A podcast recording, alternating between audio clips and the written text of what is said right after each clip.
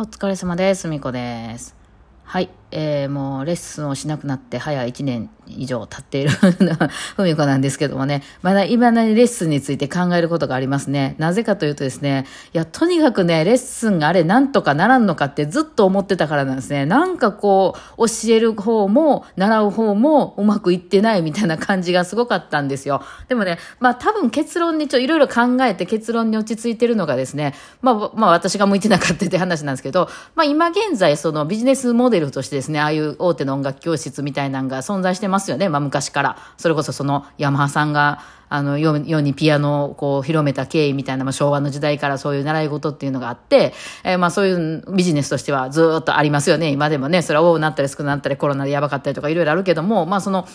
音楽教室がもう今は全くなくなったね、みたいなことは全くないわけじゃないですか。むしろ結構今やっぱり、あの、リタイアしてね、あの、の年の人とかが結構やりたいとか言って始めたりすることも多いんで、まあ趣味の一つとしてね、えー取り上げたりとかいうこともあるし、まあ子供さんにもね、上層教育でとか言って、まあバイオリンやらせたり、バレエやらせたりとかそういうことやる人も多いんで、まあ需要はあるんだろうなと思うわけなんですよ。でもとにかく私はこれ何のためにやってんのかっていうのがもう全くわからなくてですね、えーで、それはまあその、なんていうですか、それ先生のレベルが高すぎるんじゃないかっていう結論に一時出してたんですよ。でも先生たちっていうのは音大とか行ってる人がほとんどなんで、まあ音大とかで習うレベルっていうのはもう結構すごい、その、もう本当に楽しく、あの、私はなんかこう幽霊ズミアップが弾けたらいいなとか、そんなレベルの話じゃないんで、あの、恐ろしくで、その難しい曲とかもいろいろやるので、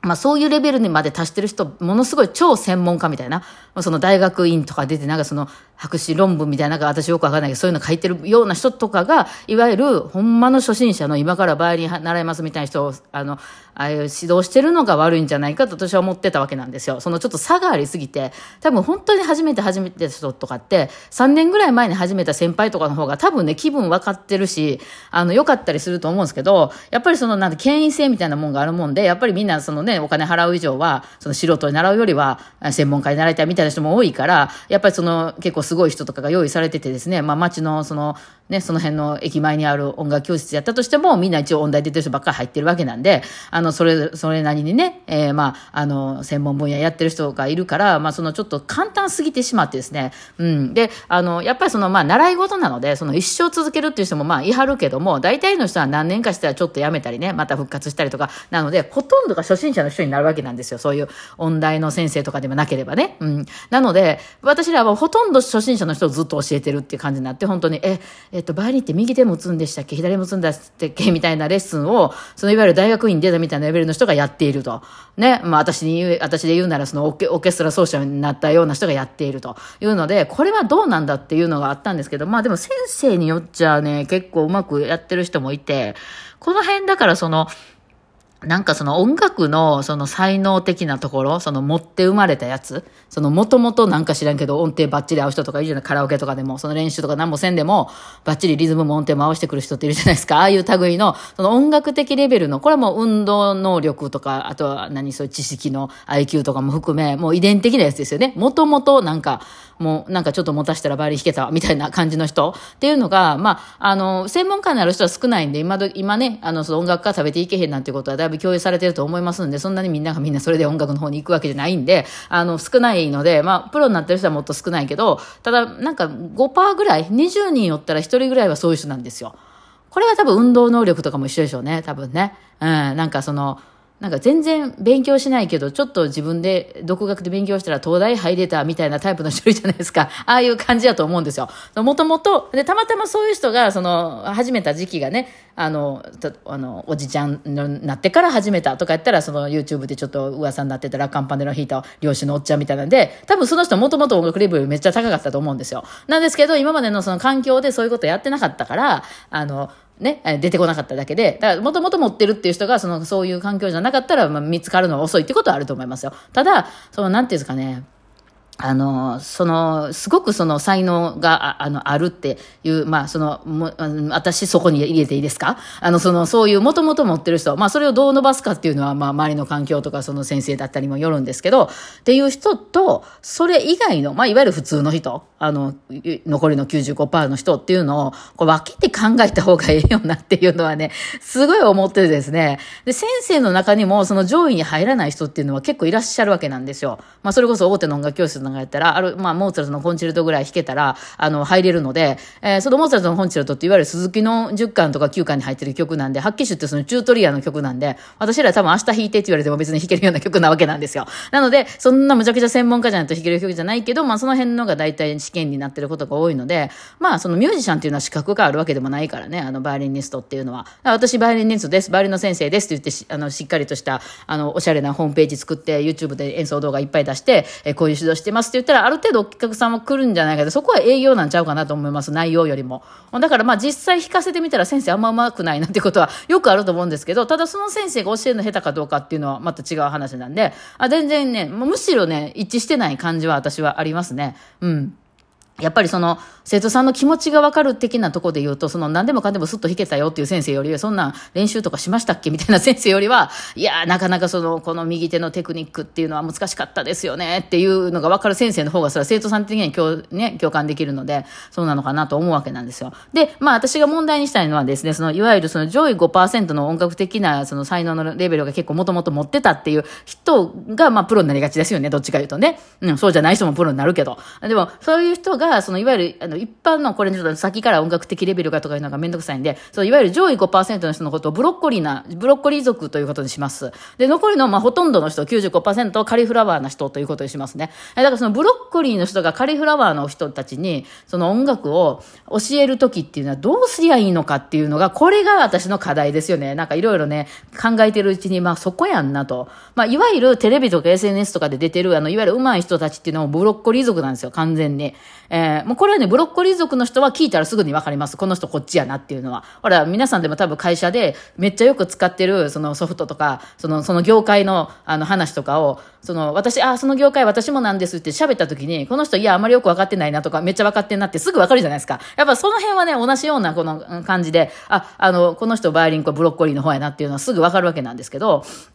で、もちろんブロッコリーの人が弾いてるような曲とか課題とかね、まあ今実はこの、今日クロイツェルのナンバー弾きますとか、あの今度ベブロえー、何？えっ、ー、と、ベートーベンのこのソナタを弾きますとか、チャイコフスキーのコンチェルト弾きますとかいうのを、カリフラワーの人も弾くことは可能です。別に楽譜も売ってるし、まあドレミとか頑張って覚えて、場所を覚えたら、あの弾くことは可能なんですけど、あの、全然違うものになるんですよ。まあそこはやっぱり持ってるもんの、あれなんかなっていう、なんかその感覚で言うなら、その、身長180センチのスーパーモデルみたいな人が着てるワンピースを私が着るみたいな感じ？いや、着れるんや。でも着れる。もちろん、サイズ、あの、なんとか入るんは入るんやけど、みたいな。ちょっと全然違うものあるっていう感じはしますよね。えー、で、で、私はそのカリフラワーの人が頑張って努力してブロッコリーになったっていう例は一例も見たことがないんですよ、やっぱり。そこは。うん、だからまあ、それはもうしょうがないんかなっていうふうに思うんですよね。例えば私がめちゃくちゃ練習して、あの、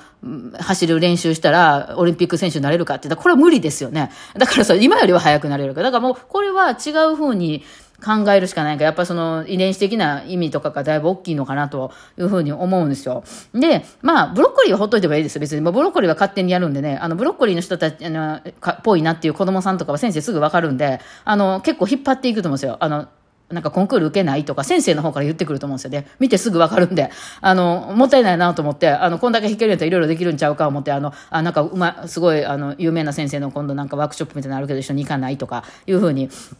で、そういう人はね、多分、東京行った方がいいと思う、日本やったら。ブロッコリーいっぱいおるから。田舎におったら潰されますね。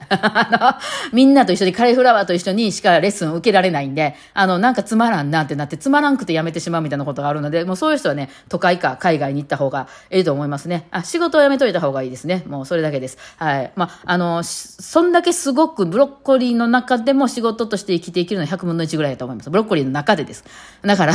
すごい狭きもんなんで、これはまあ、あの、やめといた方がいいと思うんですけど、じゃあね、ねそのカリフラワーの人たちが、まあ普通の人たちですよ。カリフラワーの人たちっていうのは、まあ、私らから見るとどういう感じかっていうと、音程とリズムが取れない人なんですよ。はい。この音程とリズムは取れないと、まず音楽にならないんですよね。えー、いや、もちろん、で、自分でね、あの、まあ、私らも疲れてたら音程ヘロヘロになったりすることあるんで、まあ、それ分かってないんですけど、やっぱ取れないんですよね、こっちから見たら。うん、あの、カリフラワーの中だけで確認してたら、あの人きっちり弾けてはるなって思ったりするかもしれないけど、いわゆる誰が見ても、あ、この人、まあ、バイオリン弾いてはるでうまいねってなるのは多分その上の方の人なんですよね。取れてないんですよ。でね、そのブロッコリーからしたらですね、この音程とリズムが取れないと、まず音楽になれへん。その音楽うんぬんっていうとこに、とりあえずなんかその、日本語喋れてないと会話にならへんっていうのと一緒で、日本語私喋れませんけど、あの、なんか、ライターの仕事できますかみたいに言ってるように聞こえちゃうんで、だから先生たちは、いや、音程だ、リズムだって散々言うわけなんですよね。まず取れてへんから。ね、そこを、そこをまず、その、まず言葉 ABC 覚えてもらわんことには、その、文章も書けないでしょうっていうことで、その一生懸命、あーっていう文字はこれで、みたいな意味で、音程とリズムを一生懸命言うわけなんですけど、でもね、多分取れないんだと思うんですよ、これはね。うん、これ取れる人の方が稀ですよね。だから取れへんもんはしょうがないんですよね。うん。まあ言うてしまうと元も置かないんですけど。で考えて、まあ音程が取れなくても、ある程度リズムが取れてたら大丈夫な分野っていうのは、まあアンサンブルとかオーケストラとかそういうとこだと思うんですよ。こう人がいっぱい集まってるとこっていうのは一人一人の音程はあんまり確認されないので、いいかなと思いますね。で、このリズムが取れない方が結構そのみんなでやるときはしんどくて、もう一人でね、好き勝手弾くっていうんやったらいいと思う。やっぱ人と合わせるってなると、せーのがいるんで、そのせーのが合わせられないと、まあ、あれなんかなとは思うわけなんですね。うん。じゃあ、その、ちょっとね、あの、もうあんまり時間もないんですけど、まあ、でもその、なんていうの、たあの趣味の集まりで参加したりとか、それはできますよ。で、その難しい課題に挑戦してできないな、みたいな苦労をみんなで共有するって、多分まあそういう意味で、あの、みんな音楽教室とかに通ってるのかなと思うんですけど、やっぱそう、ブロッコリータイプの先生からのレッスンっていうのは面白くはないと思いますよね。やっぱりリズムと音程をとにかくって、そう、こっちからしたらそれできてないのに、まず話になれへんやろうと思うんで、つい言っちゃうわけなんですけど、ね、まあ趣味としてはそういうなんかみんなで共有できたりするといいかなと思うんですけど、うん、じゃあ、じゃあ、その、そ、そ、まあそうなんかなと思うわけなんですよ。で、で、問題はですよ、こ、こちとらそのブロッコリーの、あの、先生的に考えて、じゃあそのブロッコリーの先生はどうすりゃいいのかって、その音程とリズムがもう取れない、これは取れないっていう、あの、まあ、もうひょっとして、なんか50年ぐらいかけたら取れるかもしれないけど、取れないっていう人に対して、どうこうして、ね、あの、レッスンを展開していけばいいのか、っていうのはめちゃめちゃ考えるとこで、ちょっとこれちょっと次の回につながります。明日になります。はい。じゃあ今日はこんな感じでお疲れ様でした。